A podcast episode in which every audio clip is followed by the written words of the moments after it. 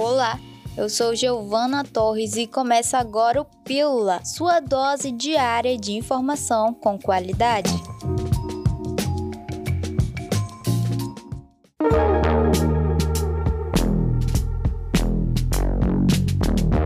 Operação contra desvios de recursos para o combate à Covid-19, a Polícia Federal cumpriu 25 mandados judiciais na manhã desta quarta-feira, 2 de junho, em Manaus, incluindo busca e apreensão na casa do governador do Amazonas, Wilson Lima, do PSC, e prisão temporária do secretário estadual de saúde, Marcelo Campelo. Segundo a Polícia Federal, há indícios de que funcionários do alto escalão da Secretaria de Estado de Saúde do Amazonas realizaram contratação fraudulenta para favorecer grupo de empresários locais sob orientação da cúpula do governo do estado do Hospital de Campanha Newton Lins, que de acordo com a investigação não atende às necessidades básicas de assistência à população atingida pela pandemia. A PF tentou prender o secretário de Saúde Marcelo Campelo em três endereços, mas ele não foi localizado. Os agentes também fizeram buscas na sede do governo estadual. Como não conseguiu contato,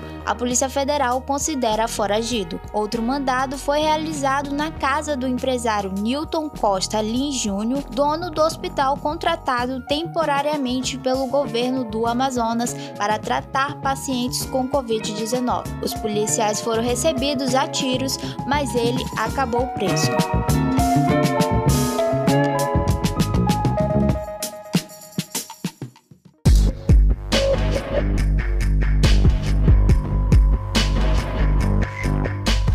Empresário é pai das irmãs gêmeas e médicas recém-formadas Isabelle e Gabriele Lins, de 24 anos. Elas foram exoneradas da Prefeitura de Manaus após terem recebido a primeira dose da vacina no dia 19 de janeiro, sendo que uma delas havia sido nomeada para o cargo no mesmo dia e a outra no dia anterior, para prestarem serviços no hospital de campanha Newton Lins. Wilson Lima é alvo de duas denúncias da Procuradoria-Geral da União que iriam ser analisadas hoje no Superior Tribunal de Justiça STJ, mas devido a dúvidas sobre prazos processuais, o tribunal decidiu adiar o julgamento para o fim de junho. Na CPI da Covid, o senador do Amazonas, Omar Aziz, do PSD, decidiu antecipar o depoimento do governador para o dia 10 de junho, devido ao ocorrido, a pedido do senador de Rondônia, Marcos Rogério, do Democratas.